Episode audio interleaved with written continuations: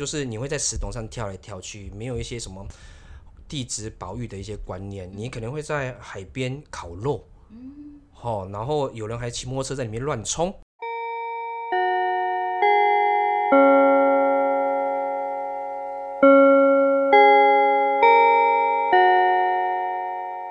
欢迎大家来到今天的节目中，我是合作社阿姨。基隆呢有很多个台湾第一，像是临近我们合作社旁边的田寮河啊，是台湾的第一条人工运河。那今天要聊的另外一个台湾第一呢，是社寮岛，也就是大家熟知的和平岛。它是四百年前台湾面对世界的第一站。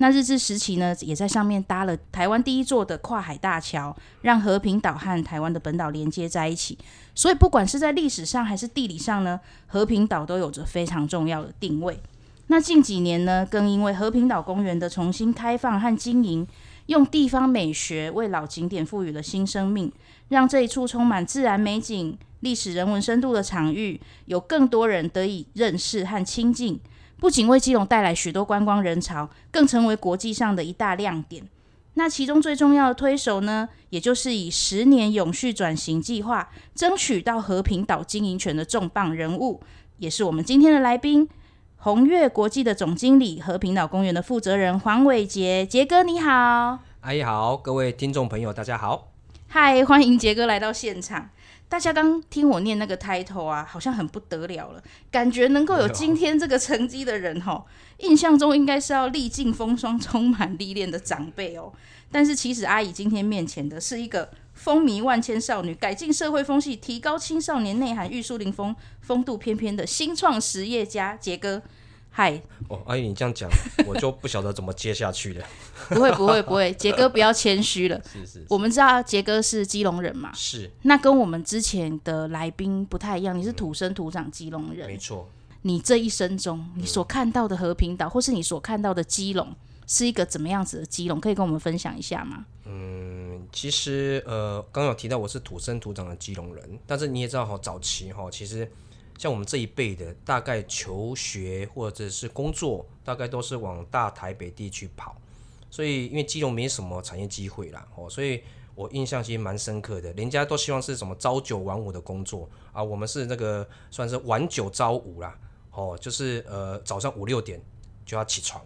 然后呢去台北工作，然后大概都是九点十点的时候哈，避开那个上下班的尖峰，然后再坐车回基隆。那那个时候的基隆感觉就是一个好像。家里就是个旅馆，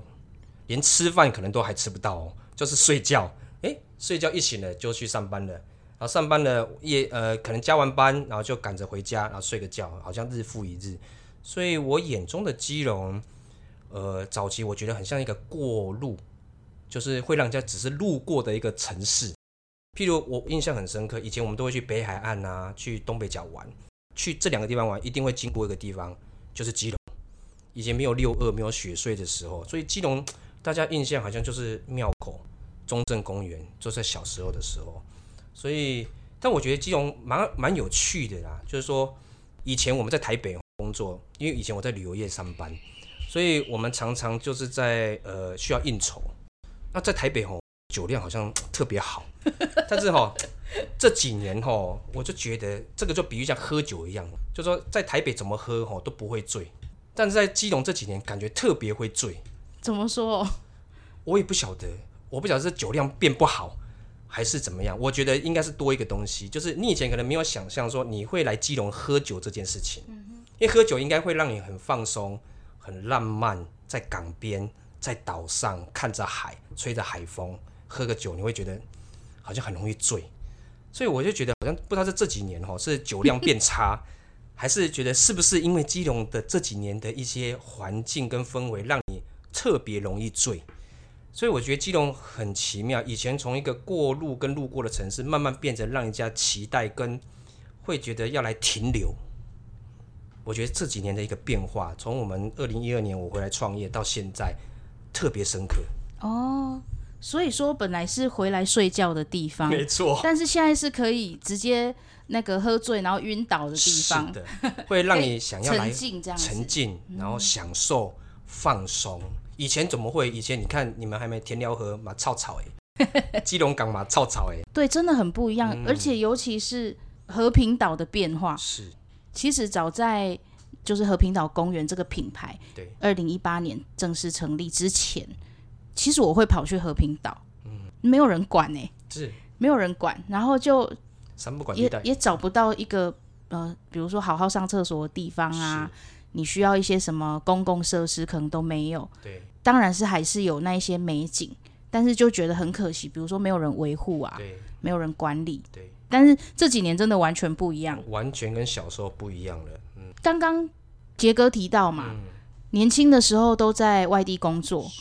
然后这么多年，基隆本来都只是睡觉的地方，怎么样有一天让你觉得我不要只是睡觉了，我要回来？嗯那个契机是什么？其实小时候你知道我们。都会做一些呃，譬如假日的时候，然后我们都会年轻的时候去打球。那我们打完球哦，在夏天的时候一定会冲一件事情，就冲到和平岛去跳海。哇！你看，免费的洗澡，你看，因为全身汗嘛，吼，冲个海就觉得很爽，这样子。以前和平岛就是你会在石头上跳来跳去，没有一些什么地质保育的一些观念，你可能会在海边烤肉，嗯，哦，然后有人还骑摩托车在里面乱冲，嗯，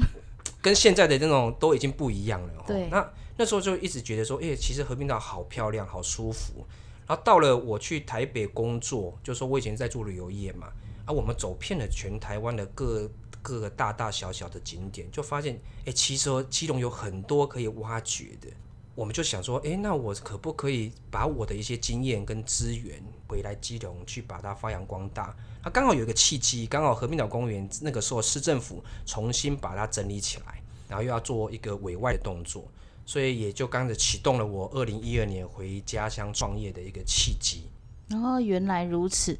刚刚杰哥提到说，你以前在旅行社嘛，从学生时期哦，是就去旅行社打工啊，然后当领队这样。听说有练出说唱俱佳的带团本领，是。可以跟我们示范一下吗？以前以前带团是要怎么样，在在车上说顺口溜之类的吗？对，其实我觉得这也是一个时代的一个变迁啊。以前你知道吗？我们从以前我基隆是读二星高中哦，就是家长哦就不放心小孩哦，就是说就帮你好好的你在学校里面，就是从早到晚，从晚自习可能九点十点才回去，怕你学坏。嗯，所以那时候你看我一上大学，我是考文化观光，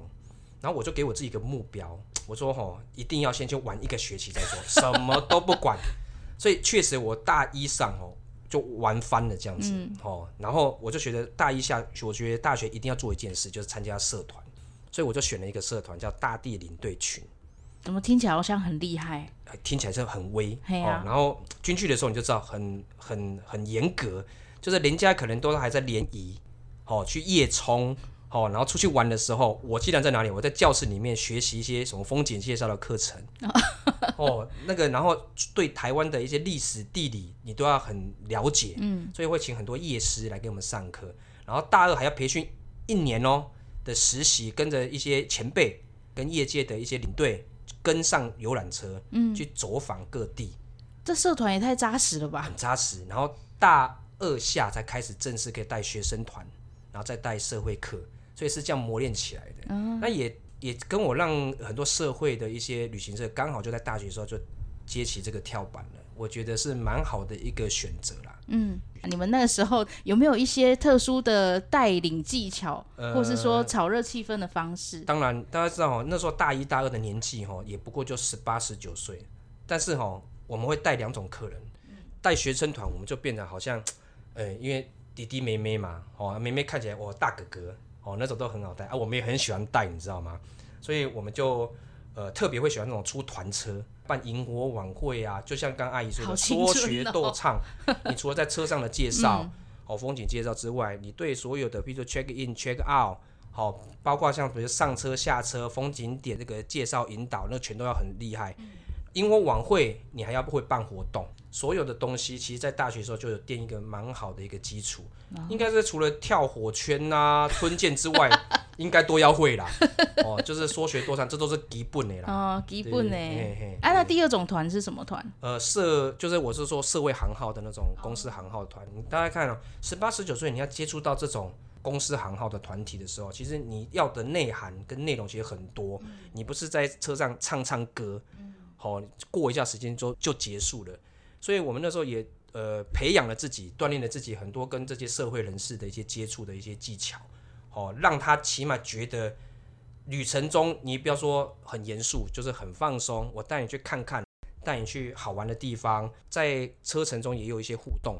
这个都是我们那个时候大学的时候有做的一些训练嘛。哦，所以真的是从年轻的时候就累积了很多相关的经验，所以今天的和平岛公园才会这么多彩多姿，哎，真的是都累积来的。是，其实我们可以看到说，和平岛公园啊，在二零一八到现在，其实也才短短的三年，对，但是就已经非常非常的不得了，感觉是在最一开始的目标，说要将和平岛营造成国际旅游岛的这条路上，是真的。逐步的在实现，像在二零二零年十月的时候，就有荣获了一个英国国家的标准机构颁发了 ISO 二零一二一永续活动管理系统的认证，这个是亚洲唯一一个取得认证的国家级旅游景点。对，那我这样讲，大家可能会听不太懂这是什么东西。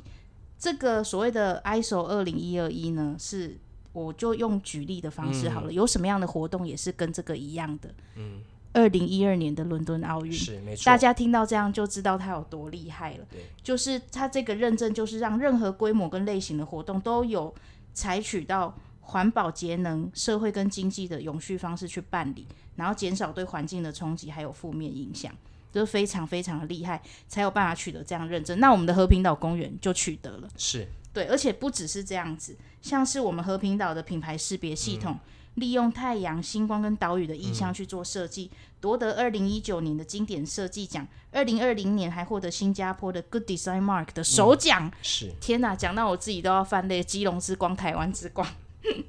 真的是很棒。然后还有阿拉堡湾，对，和平岛里面的阿拉堡湾，更是外国媒体列入全球二十一个最美的日出景点。这个在短短的几年间就达成了这么厉害的一个。你要说成就也好，或是成果，然后当然还有很多其他的。我要是在今天节目里面都念完的话，我们节目就没时间了。对，那可以看到说杰哥对整个和平岛公园的经营非常的有想法，是跟计划还有目标。那是不是可以跟我们分享一下这个背后的整个历程？你是怎么样去做到这样的设定，或者是是一个怎么样的起心动念，让你觉得你要朝这个目标跟方向走去？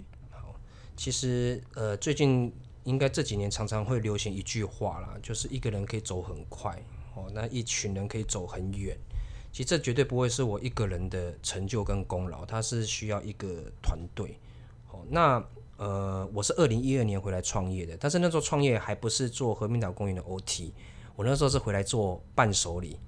那那时候其实所有人哦都觉得我疯了。第一个，我是在一个要收门票。的游客中心的一楼，嗯，那人家就会想啊，你冬天东北季风，鬼来买啊，嗯，好，人家都觉得哇，你是到底有没有想清楚？所以其实周边的很多人也都是问号跟唱衰。其实创业有时候就是会碰到这样的一个情况，嗯，那其实我们已经很清楚了，我应该怎么去做，还有我的客群在哪里，我已经累积了我在旅游业这几年的一些资源，嗯，所以我也看清楚了和平岛公园未来应该往哪个方向走。所以当然这是我的一个起手式，所以我就说先进来布局，所以我就跟那个时候市政府的 OT 业者租了游客中心一楼的空间，做一个海洋微风的伴手礼。那做了大概三年多，好，那里面有很多故事，大家可能都不晓得。那你要告诉我们呐？我跟和平岛的渊源哦，我应该用四个字就可以，可以让你们很简单的让他了解重点了，叫做三进二出。三进二出，对，第一进就是我二零一二年回家乡创业。嗯那我刚刚不是说我经营了三年多，为什么出来呢？是因为那个时候市府有把基隆三个景点要交到交给北关管理，就是中央观光局哦，北关处，一个是外木山，一个是情人湖，一个就是和平岛公园。嗯，所以就不得不出来哦，因为那时候就没有合约了，所以我们是被迫出来的。哦，所以说我也是当年的受害者，好，但是我觉得对我来说都是蛮正面的，嗯，因为没有那个时候的这样的一个，呃，可能相对当下会觉得好像对自己好像不是那么公平啊，或者是冲击，或者是你很瞬间你经营了三年多的一个量能，就瞬间化为零的时候，嗯你怎么去面对？但是如果没有那个时候，也不会有二零一八年我进场去做 OT。所以我觉得这个就是人生很奇妙的一个很微妙的很微妙的一个过程。哦，那我们也觉得蛮珍惜的。那刚刚讲的一进一出了，对，好，二进呢，就是其实在二零一八年我们正式接手前，那中央因为来不及委外 OT，所以会过一个暑假，所以先做一个短期的一个呃营运的委外的委托。然后我也是呃很努力的去把它争取下来，那个是只有四个月，嗯，好短哦，对，因为他要准备长期 OT 前的那一段暑假而已，嗯，所以我就二进，因为那个委托结束了，所以我就二出，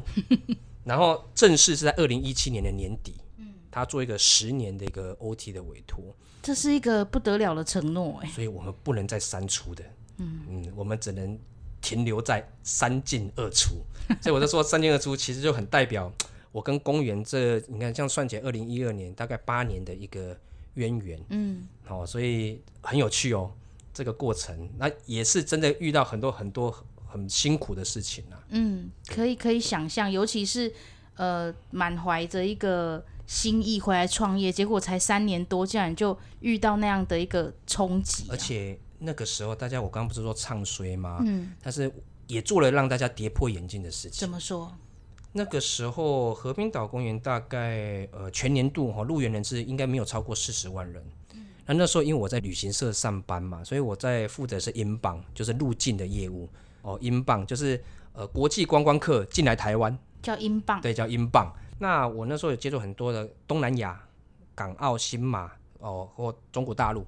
哦的一些呃组团社，所以那时候我在想，全台湾唯一有机会可以跟野柳地质公园有机会哦去跟他学习的地方，其实就是和平岛公园。所以我有呃很技术性的去包装这个游程，所以那时候打破大家眼镜哦，我大概一个月可以找五百台游览车。这么猛，我一年找了二十万的客人进来和平岛公园，大家都无法想象。所以其实很多人觉得，哇，你冬天怎么活啊？就我冬天都还有游览车。但是我们不会把那个时候的成功去放在现在的经营模式。所以我们在二零一八年接手之后，哈，我就很清楚和平岛公园应该往哪个方向走。第一个，我们先做一件事，就是品牌的改造，就是说你如何透过这种它可能会有一些无形的力量跟无形的价值，从透过视觉，你可能都还没进到公园，就让你可以感受到哇，好像很期待想要来的一个地方。所以，我们透过一个品牌的识别系统 CIS 的重新的一些包装，利用几何图形，就是日月岛的概念，让人可以期待说它是可以从白天玩到夜晚。嗯，好，有全球最美的日出，有很棒的夕阳，有呃星光辉映两千三百多万年冲刷的地质景观，有很棒这个离岛的风情跟浪漫氛围的一个风情的岛屿，哦，让你是不想离开的岛。虽然它是个离岛，但是会不想让你离开的岛。所以这就是第一件事情，先做品牌的改造。那刚刚阿姨有提到说，诶，为什么我陆续要做到什么永续认证啊？对啊，听起来就是好像很严肃。不是很严肃，是感觉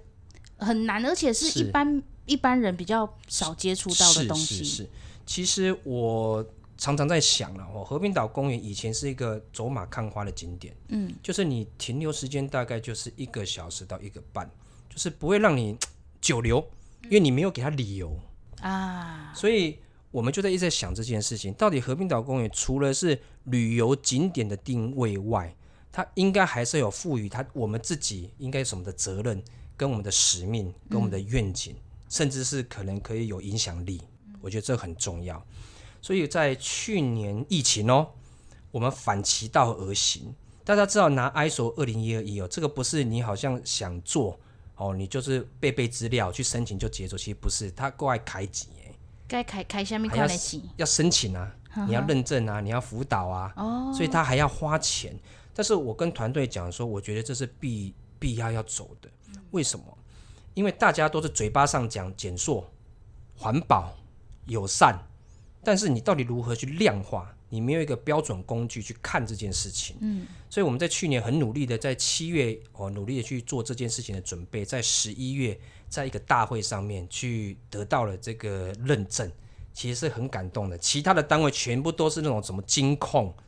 这种上百亿的单位跟企业哦。那我们一个中小企业可以拿到这样的一个认证，而且是亚洲唯一的一个国家级的景点拿到，我们觉得是我不知道，就很感动。我自己我自己也很感动，因为我有上去看了一下那个认证的网站，是是是非常的不容易，是就是你必须要在不管是吃的用的，没错，呃过程当中，所有会接触到的东西，几乎都要去经过一一轮的。其实阿姨，你知道这个是很有压力的。什么是大家可能看到光鲜亮丽拿到认证，其实背后所有团队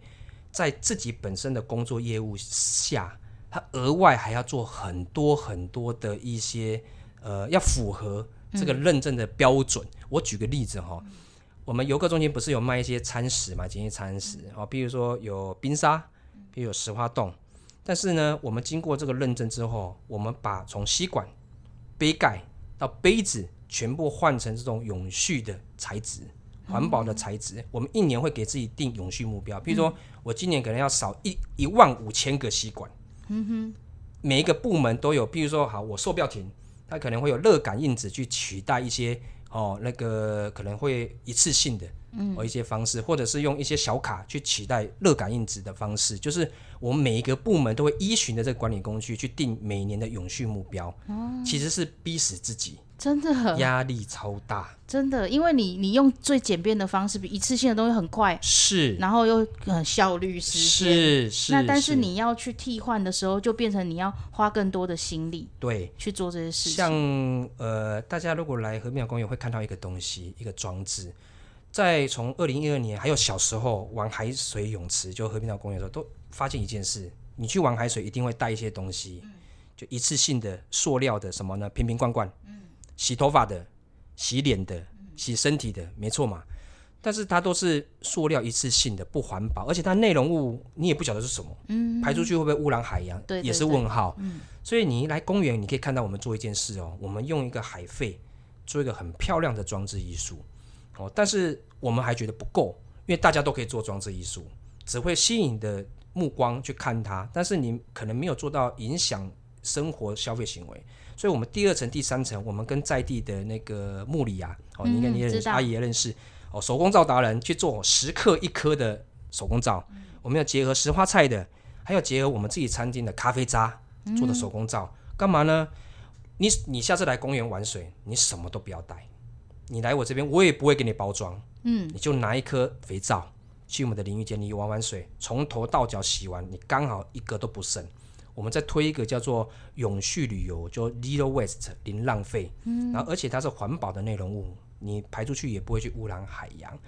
类似就是公园会有它的希望，它的一些嗯，让人家看到我们的一些呃，让人家觉得这价值，或者是我有没有办法有影响力，跟我们的一些愿景啊什么，其实都很努力在做，真的可以感受得到。啊，刚刚讲到说我们做品牌改造，对不对？其实我也分享一下。就说其实我们都没有想到，哇，和平岛公园旅游景点，以前我学旅游总会去跟设计有关系，嗯，跟品牌有关系，总会跟永续有关系。其实你都好像摸不着边，你知道吗？那我还印象超深刻，在二零一九年的十二月五号，这么仔细，因为印象太深刻了。我们既然出现在哪里，你知道吗？出现在台北市，好，然后的那个经典设计奖的殿堂，啊，就是全台湾。的设计殿堂最高的，大家举接在这。哎，我既然一个景点可以出现在那个大会上，嗯，然后重点是跟我们同组竞争的，我不晓得可不可以讲出来啦？可以的，可以哦，公开的，公开的，公开资讯啊。这个也是骄傲，所以要讲一下。对啊，比如说像蔡依林怪美的专辑，这样子够厉害了哈，厉害厉害。然后，比如说有一些金马奖的哦，那我们分在同一组，然后最后呢，因为他会分别去报说得奖名单。然后我跟你讲，那一组里面好像就两个还三个名单，我忘记了啊。前面两个报完了，只剩一个名额。其实我们很紧张，但是又很期待。啊，当他最后一个讲和平岛公园，哇！我跟你讲，我们就尖叫，因为太感动了。然后你在大荧幕上，你就和平岛公园我们的品牌识别系统 CI，我们的制服、我们的周边上面，在全部几百人的这些设计高手跟前辈前，既然可以把基隆的和平岛公园推到这样一个领域，其实超级感动，嗯，所以我印象超级深刻。所以你的意思就是说，你赢蔡依林就对了。哎、不是低调点，有很多蔡依林的粉丝，麦搞我嗨，没有，我们是刚好他们让贤，嘿，哦让我们有机会可以看到他们太红了嘛，让我们红一下。没有没有，是真的真的很棒。因为在一开始你们的和平岛公园这嗯个视觉出来的时候，就有研究过，而且我记得那时候有一个装置嘛，对不对？就是在太阳的装置，对对对对，对很酷哦！就是它把这个 logo 的设计，嗯不是只有你看到了印刷上面的设计，它在很多个角落，它是是其实是有呼应跟对照。我们在中小企业哈，一般的传统企业的企业主可能都不太想，尤其是基隆，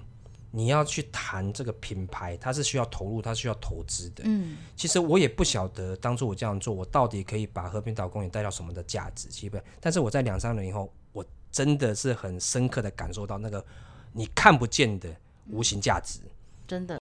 刚刚杰哥也有提到，你很谦虚，你说今天这一些的成果啊，不是你一个人的，而是有非常多的伙伴跟你一起。那我也知道说，杰哥一开始在三进和平岛时候，你的工作团队嗯。是召集了一群很有才华的基隆年轻人一起来组成，是，包含了有环境教育、观光旅游，甚至是海洋产学教育的，不同领域的有才华的基隆人。是。可见说，基隆不是没有人才，而是，没有这样的机会让他们可以好好的去发挥。那我相信在这个团队里面工作的伙伴一定也都很有感触啦，觉得很兴奋、很感动，居然自己有一天也可以为自己的家乡贡献一番心力。对那你自己也是回乡创业的青年嘛？这一路上有没有一些返乡创业的心得或想法或建议，要给我们节目的伙伴分享一下？好啊。其实我二零一二年回来的时候，我也是一个小屁孩嘛，就是可能不到三十岁，哦，这样子大家知道杰哥杰哥有多年轻了。也也生了三个了啦，哦 地方创生的代表了，真的。创造生命，没错，哎没错，所以那个时候回来的时候也是，当然啦，回家乡创业一定要很有第一个，我觉得勇气一定要啦，但是也不能只讲勇气。哦，要不然那个失败的几率会很高。其实我再回来创业，其实我已经很清楚我要做什么了，而且我也很清楚我的资源在哪里。所以刚阿姨有提到说，我会给这些想要回家乡创业的朋友给什么建议？其实也不敢讲建议了，就是自自身的一些分享了哈。以前我在二零一二年回来的时候，其实都没有产业环境，自己靠自己。现在大家如果有兴趣来回来基隆，你会知道，其实哇，太多的公部门、私募的好朋友，大家会集结，会为这个地方的美好一起共同去发想，共同合作。所以其实我们在这前几年，二零一二年一直到我我记得好像二零一六、二零一五这中间，其实都还蛮辛苦的。但是其实我们一直在蹲点，希望让更多人可以看到基隆。所以我刚刚一开始有讲到说，基隆是不会让你想停留的地方。所以我很努力先做一件事，和平岛公园先把它经营成一个地方代表性，让人家想要来的旅游目的地。当它这个规模基础做好以后，我我们看有没有办法可以去带动周边，就是母鸡带小鸡的方式去把它影响、去延伸。那一开始进来的时候，二零一八年我还记得都不到十位，加我，到现在我们已经至少四五十位的正职员工哦伙伴哦，还不加外包的，像救生。哦！那我们一直深进一件事情，就是企业一定要做这个，刚刚有说的永续，就是 ESG。你也不能很理想只谈社区，你也不能很理想的谈环境。其实更重要的，你要让自己活下去、生存。尤其这两年，大家应该更感同身受，受疫情的影响。所以我如何在经济社会跟环境这上面去平衡？哦，这也是我觉得要投入创业的年轻朋友要去思考这件事情，因为这一定是未来的趋势。你一定要先把自己先准备好。像跟阿姨讲的，其实我从呃大学时候我就已经注定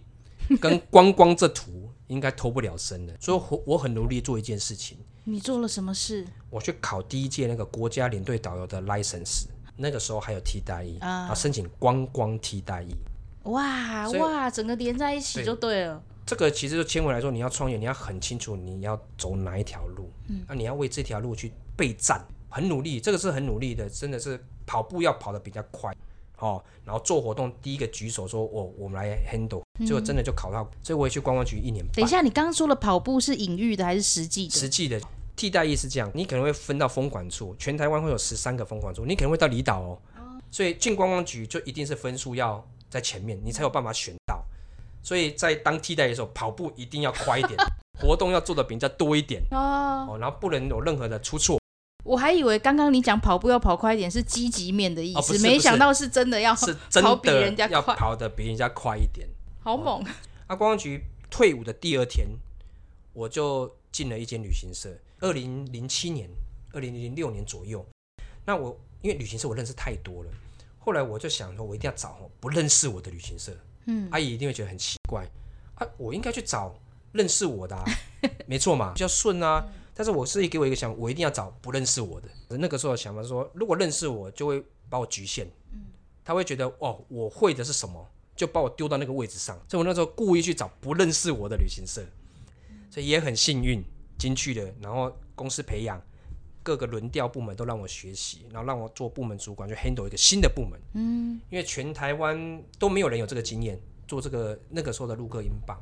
所以我那那个时候二零零八年一路就到了二零一二年，这五年我就累积了这些人脉资源，然后我就才回来创业。所以对于要回家乡创业，我觉得现在是还蛮好的一个时机。哦，从你有伴啦，哦，有朋友可以在后边哦，或周边可以给你一些资源的，还有像杰哥这样的前辈可以给一些指引。对我们，我们也是很希望，所以我们成立一个水乡内产业发展协会，就是希望让回家乡创业这些年轻人，不管是基隆人或不是基隆人移居的，都可以在这个平台互相整合。就是因为借力使力，我们是苦过来的，因为我们经历过所有很多很有趣的事情。跟八点档真的八点哎，差不多该演的都演了。嘿这个可能要另外开一个新节目。是是是，所以我会鼓励大家来多看看自己的家乡，因为我们其实大家应该都有一个使命感，就是希望让它做成一个基隆的骄傲。所以各位朋友，如果想要回来创业，我觉得第一个啦哈，你要先把自己准备好；第二个，我觉得最重要最重要就是抗压性。准备好是准备什么？像资金、资源、自身的技术，好、这个我觉得这个基本的你要有。啊，第二个就是你不要觉得创业好像很哇，我开间咖啡店好梦幻，就是哦，我未来人生就是这样子，你一定会马上面临很多现实面的问题。嗯，所以创业会有呃前中后啦，前面就刚刚讲的，我觉得中间就是说你一定要很多的抗压性跟应变能力。嗯，因为这个时代在变迁，你不可能就像我不可能拿我二零一二年的那一套，嗯，复制到我二零一八年的这一套，所以你必须要有跟着趋势去调整自己的步伐。哦，那最后就是说，你必须要达到 ESG，就是我说的，你要跟经济面、环境面、跟这个社区面、跟地方面，我觉得要去同步考量，嗯，不能只考量自己公司，因为它会有很多无形的力量会进来。对，这个是我简短的一个分享了哈。这个真的是精华了啦！就是你这样子一路上创业以来的历程，真的是精华哎、杰哥今天的分享，尤其是我觉得很感动，就是说你自己在准备自己的过程中，然后也同步去照顾到关于未来的这个永续性的发展，然后也提醒大家就是要去观察未来的一个趋势。是，这真的蛮重要的。像呃，现在的观光不再是依靠看谁的游览车来的多，而是说你有没有办法在这里制造停留，让大家有一个好的体验。那有好的体验，有认同，他可能就会一而再、再而三的回来。那真的很谢谢杰哥今天的分享，时间过得非常的快，真的听得意犹未尽。但是我们合作社有一个宗旨，嗯，就是希望我们每一位来宾呢，如果把基隆想象成是一个超大的学校合作社，下课后第一个要去冲去买的美食是什么？我在下课后第一个会冲去海边吃基隆最代表的石花冻。石花冻。对，为什么？它在夏天的时候哦，因为很热嘛，我常常都会想哦，喝这个要很小心、很注意，尤其是女生，你喝完哦，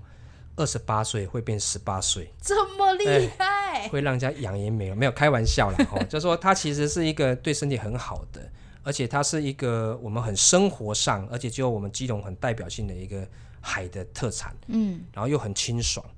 所以就会把它当饮料喝。嗯所以我们去冲一波海边的时候，这是必喝的。必喝的石花冻。那有一些不是基隆的朋友，如果你有在听我们节目的话，你可能会很好奇，嗯石花冻是怎么样一个东西？杰哥先形容一下好了。我我相信大家应该大部分来基隆北岸都有喝过，但他可能不晓得石花冻是什么。石花冻其实是一种海藻去熬煮出来的一个天然的果冻，它是叫做石用石花菜的一个海藻，每年大概在三四五月这个时候，还没到夏季这两三个月才会一花的，就会生长出来的海藻，然后只有在我们这个沿岸有，所以呢，海女伯伯很辛苦哦，你喝一杯好像好像很简单，对不对？制成非常的麻烦，他要先跳到海里去把这海藻采上来，采上来是暗红色的。然后你如果有在基隆，你会看到很多诶，很像金黄色的，很像菜瓜布那种东西。它是因为它采上暗红色嘛，它经过六曝、六晒，然后六浸，就是你要晒阳光六次，嗯，浸淡水六次之后，它就会把它的那个颜色哈、变成金黄色。哦，然后那个时候你才能买回去熬煮哦。那熬煮还没有结束，你熬啊可能要熬四十分钟到一个小时，熬完了以后哦，把那个海藻捞掉，那个水一放凉，它就变成果冻了。好酷哦！它是非常非常健康跟天然的果冻，所以非常推荐大家来基隆一定要喝，不管男女，你喝了真的你会感受到这里这里的温暖跟温度，真的，而且夏天喝真的很凉爽，因为我就很喜欢夏天喝，是是，冰冰凉凉，然后又有果冻的口感你还可以自己去 DIY 加一些果汁，啊。对，柠檬汁檬口味、百香百香。果汁其实都可以，很棒。你也可以喝硬一点的，你也可以喝稀一点的，就看你水量怎么去调配。啊，好酷哦！而且和平岛公园还有让你可以自己回去熬煮的那个，对，有原物料，对对，有原物料，也有伴手礼，这我觉得超酷的，也有做好的果冻，也有做好的果冻这算是基隆一个很独特的在地美食。对，二十八岁会变十八岁哦。这个 slogan 很好，就下次应该要写在你们的那个广告 上面。好，非常感谢杰哥今天带来的这么精彩的分享。那我们的节目到尾声哦，就跟大家说拜拜喽。大家拜拜，拜拜欢迎大家来，拜好，拜拜拜。